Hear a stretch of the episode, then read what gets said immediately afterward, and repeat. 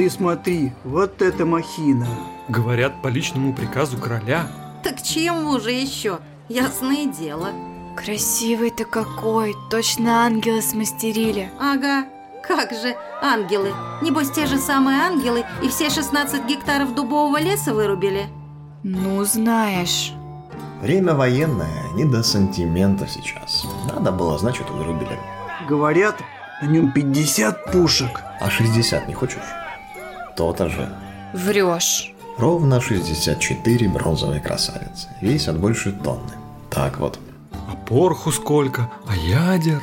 Ну, зверь, честное слово, зверь, а не корабль. А какой еще нашему королю нужен? Только лучший, иначе никак. Что это там? Смотри, Никак беда какая случилась. Господь всемогущий. Ой, Дела.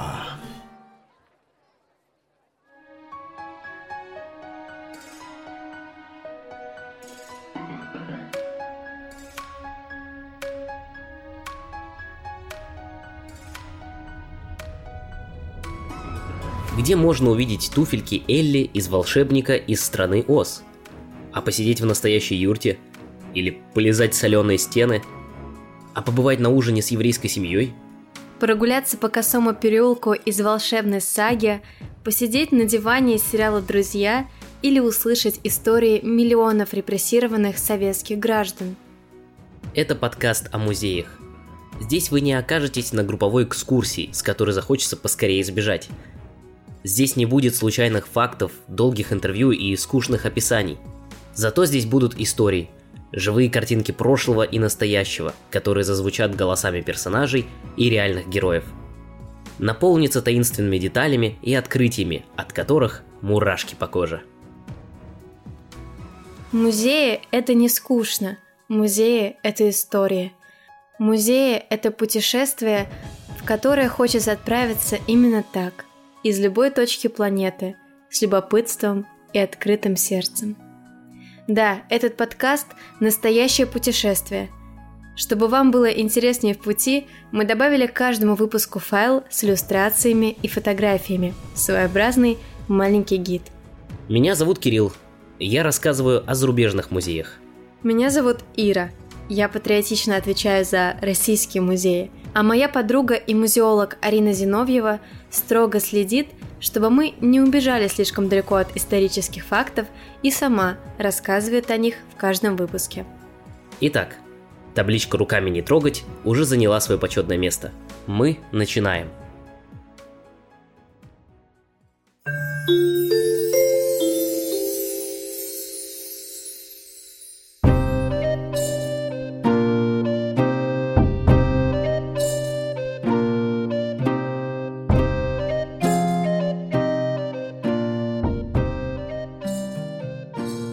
Представьте себе, вы король Швеции из 17 века. Что для вас самое главное? Правильно, военное могущество и контроль над морскими территориями. Что для этого нужно? Разумеется, мощный флот. Точно так же думал и король Густав II Адольф, когда в 1624 году приказал построить военный корабль нового класса, вооруженный передовыми видами пушек – Строить корабль было решено в Стокгольмской верфи.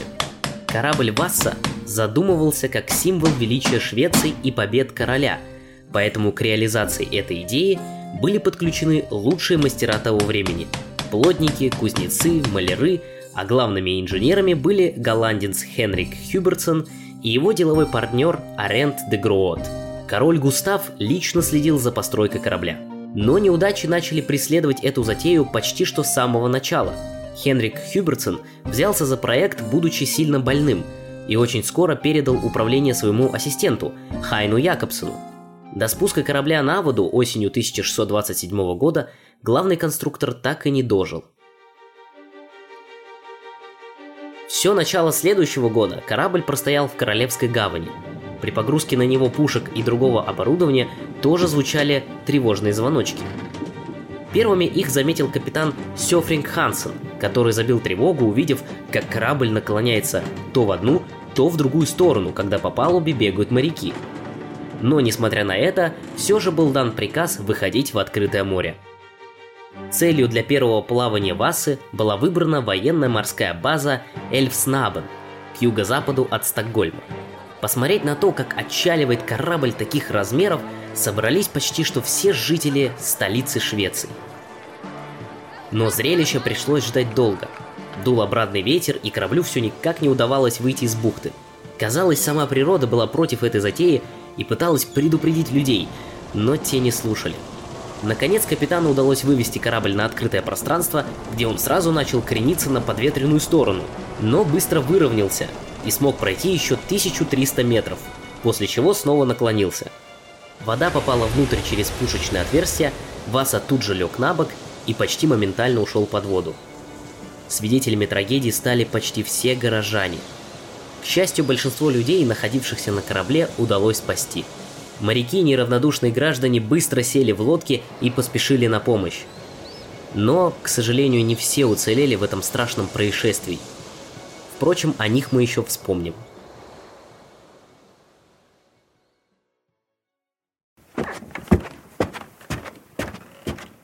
Адмирал, какого черта? Ты хоть понимаешь, что теперь будет? Слушай, я и сам еле выбрался. Вода хлынула, сразу начала подниматься. Трап оторвался. Молись, чтобы твоя участь оказалась завиднее той, которой ты чудом избежал. Что с нами теперь будет? На кого все повесят?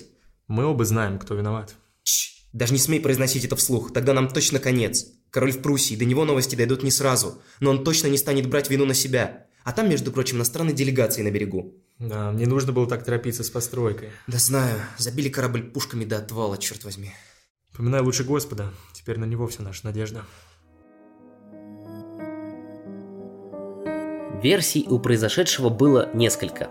Для выяснения обстоятельств этой трагедии, особенно позорной для короля Швеции, был назначен шведский государственный комитет. Сам король, до которого вести о случившемся дошли только через пару недель, искал виноватых на стороне. Может быть, команда на радостях напилась? Или сами матросы напортачили с скреплениями пушек? Кто же виноват? Суд так и не нашел ответа на этот вопрос. Никто из команды не был признан виновным. Однако главный вывод все же был очевиден. Роковая ошибка была допущена еще на этапе проектирования судна. Поэтому бремя вины несли и строители корабля, и адмирал, который явно чувствовал неустойчивость судна, и, разумеется, сам король, который мечтал поскорее похвастаться огромным судном – Однако со спуском на воду своего символа могущества он сильно поспешил. В течение нескольких лет после трагедии были совершены попытки поднять корабль со дна, в основном из-за 64 бронзовых пушек. Только 35 лет спустя водолазам под предводительством Альбрехта фон Трейлейбена и Андреаса Пеккеля удалось достать из-под воды большинство пушек – если вам интересно узнать, как выглядели водолазы 17 века, советуем заглянуть в наш гайд. После этого про Васу почти все забыли. Конечно, в 19 веке снова были попытки поднять корабль со дна, а в начале 20 века вместе затопления проходили учения дайверов. Но широкая общественность и знать не знала про то, что у берегов Стокгольма находится настоящее сокровище. Так, что-то вроде когда-то в школе проходили, ну и на этом все.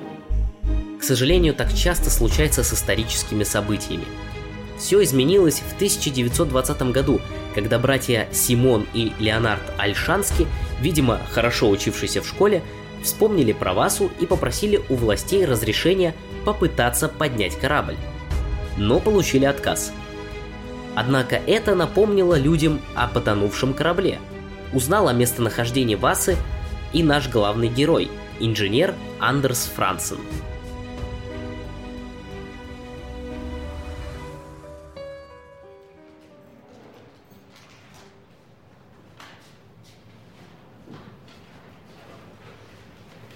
Молодой человек, ищете что-то конкретное?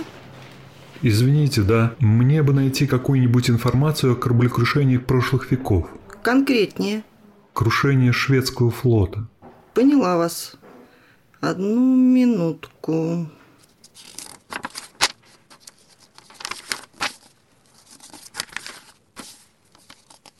Спасибо. Любопытное у вас увлечение. Профессиональный интерес? Не совсем. Я скорее любитель. Надо же. Так, вот. Пойдемте, я покажу, что у нас есть.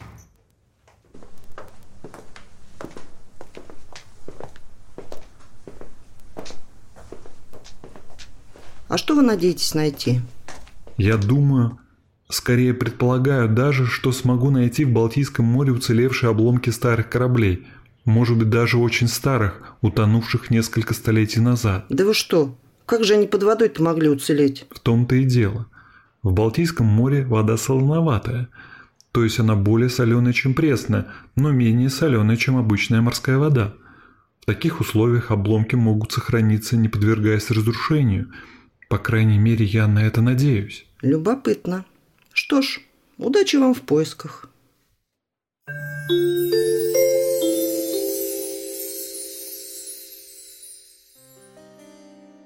Андерс Франсен, очарованный надеждой о подводных деревянных сокровищах, исполнил свою мечту.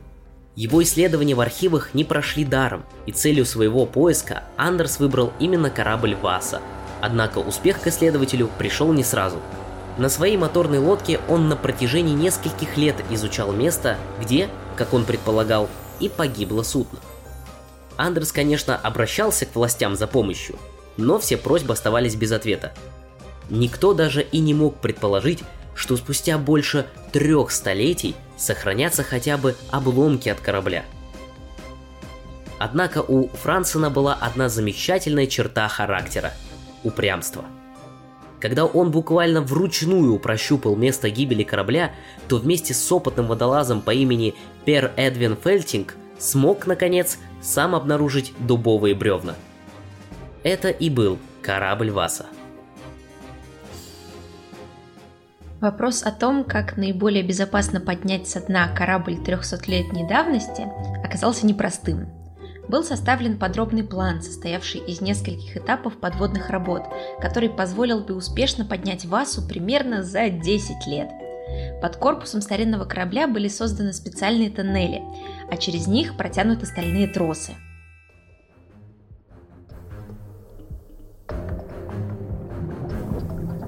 Водолазы работали в тяжелейших условиях. Глубоководный мрак, 30 метров под водой, узкие тоннели. Воздушные шланги запутывались в мусоре. Работать приходилось с постоянным риском обрушения корпуса с балластами, который весил тонны. Но спустя 300 лет и 33 года, весной 1961 корабль наконец показался на поверхности – на часах было 9 часов и 3 минуты утра, когда вся Швеция, замершая у экранов телевизоров и радиоприемников, радостно выдохнула. На этом приключения Васы не окончились. Наоборот, казалось, что все самое интересное только начинается. После того, как Васа снова увидела свет, ученым предстояло сначала выкачать всю воду, чтобы археологи могли приступить к исследованиям.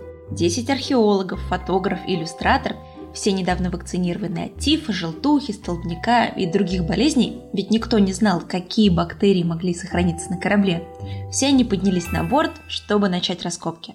Работа кипела целых пять месяцев. Ученым нужно было очень быстро задокументировать все предметы, оставшиеся на корабле, да еще и так, чтобы не повредить их. Чтобы древесина не высохла и не поменяла форму, корабль постоянно поливали водой, так что все эти пять месяцев они провели под настоящим дождем. Но именно благодаря их работе сейчас нам удается любоваться Васой.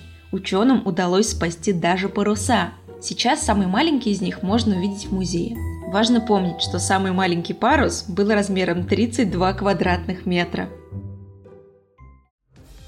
Все это время корабль стоял в доках, и все желающие могли прийти и поглазеть на то, как идет работа. В ноябре, когда погода стала портиться и археологи закончили свои раскопки, корабль отбуксировали в верфь Васа, временный объект, где и проходила дальнейшая реконструкция. Вход туда осуществлялся уже по билетам. Васу много лет обрабатывали специальным раствором, и до сих пор очень важно поддерживать правильные условия для содержания корабля, а именно неяркое освещение и температуру 18 градусов. Так что вот вам совет. Одевайтесь потеплее. Создание постоянного музея Васа было поручено шведским архитекторам Йорану Монсону и Марианне Дальбек в 1981 году. Строительство началось на несколько лет позже, когда шведский принц Бертель заложил первый камень будущего здания в 1987 году. Музей был торжественно открыт королем Карлом XVI Густавом 15 июня 1990 года. Спустя немногим более 20 лет, в 2013, музей был немного перестроен, получил новый вход и новый выставочный зал.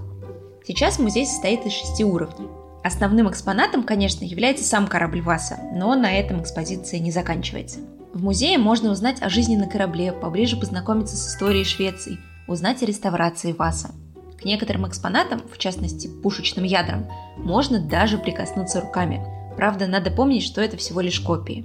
Еще в музее есть макет в масштабе 1 к 10, который дает людям возможность увидеть корабль таким, каким он выглядел бы в 1628 году вместе со всеми его обитателями.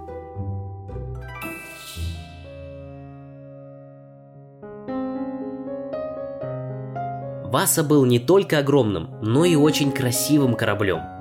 В соответствии с духом своего времени он был украшен яркими скульптурами, героями сказок и мифов – Представьте себе, как вы идете по шведскому музею в полутьме, созданный специально, чтобы не навредить хрупким экспонатам. Перед вами возникают фигуры, над созданием которых трудились лучшие мастера Европы. Только на корме было больше семи сотен изображений, среди которых и сам король, один из виновников бесславной участи корабля. Его окружают грифоны – в украшении Васа смешались мифы и сказки, библейские сюжеты и реальные герои. Около 14 тысяч предметов были подняты со дна. Они стали частью музея. Скутные пожитки матросов корабля, небольшие сундуки, инструменты и даже настольные игры.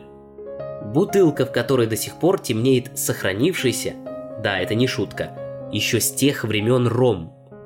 Сберегла морская вода даже паруса и такелаж – в музейной полутьме кажется нетрудно вообразить. Вот капитан покрикивает на матросов, и те бросаются к канатам. Вот они отдыхают, передвигая фишки на игральной доске. Вот смеются, передавая тяжелую бутылку с ромом. Кажется, всего один миг, и все они оживут. Воршливо разгонят посетителей, распахнут музейные двери и отправятся в плавание, которому так и не суждено было состояться. За серым забором позади музея Васа находится небольшой сад, больше похожий на такой огород. В нем выращиваются овощи, цветы и лекарственные растения, типичные для любого шведского сада 17 века. Редис, капуста, лаванда, календула, мальва, бархатцы. Садовники не используют никакие химикаты, ухаживая за садом только с помощью натуральных одобрений. Ход в сад совершенно бесплатный.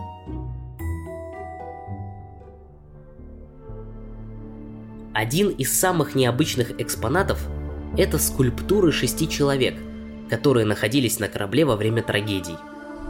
Вообще, археологам удалось найти останки 17 человек из предполагаемых 30 погибших, но лишь у семи из них черепа сохранились настолько, чтобы можно было с помощью анализа ДНК восстановить их черты. Скульптор Оскар Нильсон блестяще справился с поставленной перед ним задачей, и благодаря ему – мы сейчас можем посмотреть на лица людей, живших в Швеции в 17 веке. Каждому из скелетов изначально были присвоены буквы в соответствии со шведским алфавитом. Но занимавшийся ими остеолог, специалист по изучению костей, решила, что это бесчеловечно и нашла им имена в соответствии с этими буквами. А. Адам, Б. Биата, С. Сезар, Ф. Филипп и так далее. Большинство из них мужчины, скорее всего они были членами экипажа – но есть также женщины и ребенок, скорее всего, родственники членов экипажа.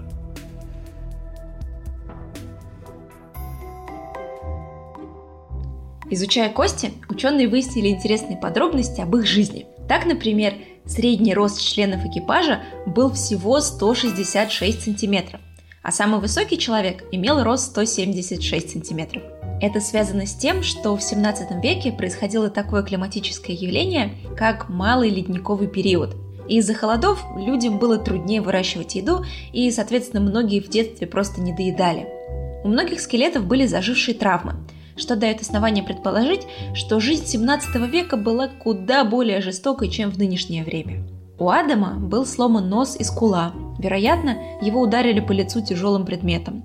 У Йохана отсутствует два пальца ноги. Возможно, ему на ногу наехала телега. У Филиппа были травмы обоих локтей, полученные, вероятно, в результате неудачного падения. А еще у них всех есть большие проблемы с деснами из-за того, что они не чистили зубы.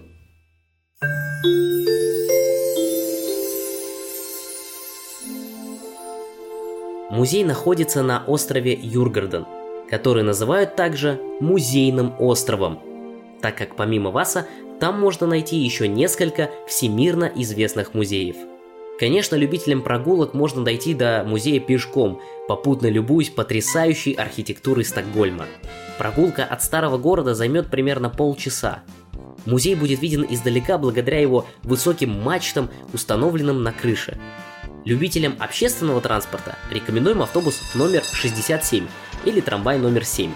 Выходить на остановке Нордиска музеет, Ваза музеет, Юнибакен. Название в их правильном варианте мы оставим в описании. Простите за произношение те, кто владеет шведским языком. Можно приехать и на машине, а летом приплыть на пароме. Теперь о ценах. С сентября по май вход стоит 170 шведских крон. Это примерно 1400 рублей по курсу на сентябрь 2021. В летнее время с июня по август билет стоит 190 крон, что равно приблизительно 1600 рублям. Дети до 18 лет могут посетить музей бесплатно. Кроме того, в музее есть ресторан и магазинчик. Все как надо.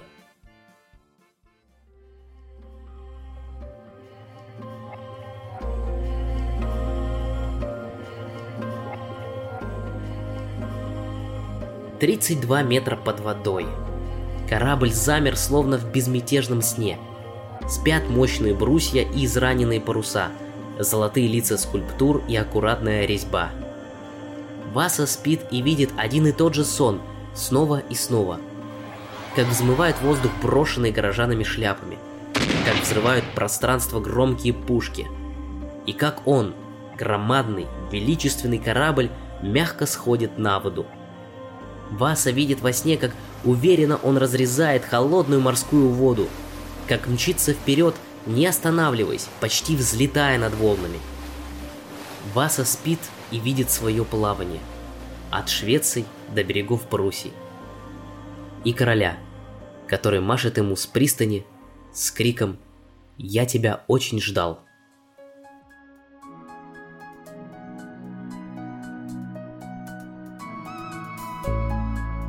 Это был подкаст «Руками не трогать». Спасибо, что послушали нас. Если вам понравился выпуск, то ставьте нам отзывы на той платформе, где вы слушаете подкаст. Нам будет очень приятно. Предлагайте музеи, истории которых вы хотите услышать. Подписывайтесь на наш инстаграм, скачивайте гайд к этому выпуску, чтобы дополнить аудиоисторию фотографиями и иллюстрациями. И, конечно, купите билеты в музей в своем городе. Уверены, вас ждет много открытий. Спасибо и до встречи. Пока-пока.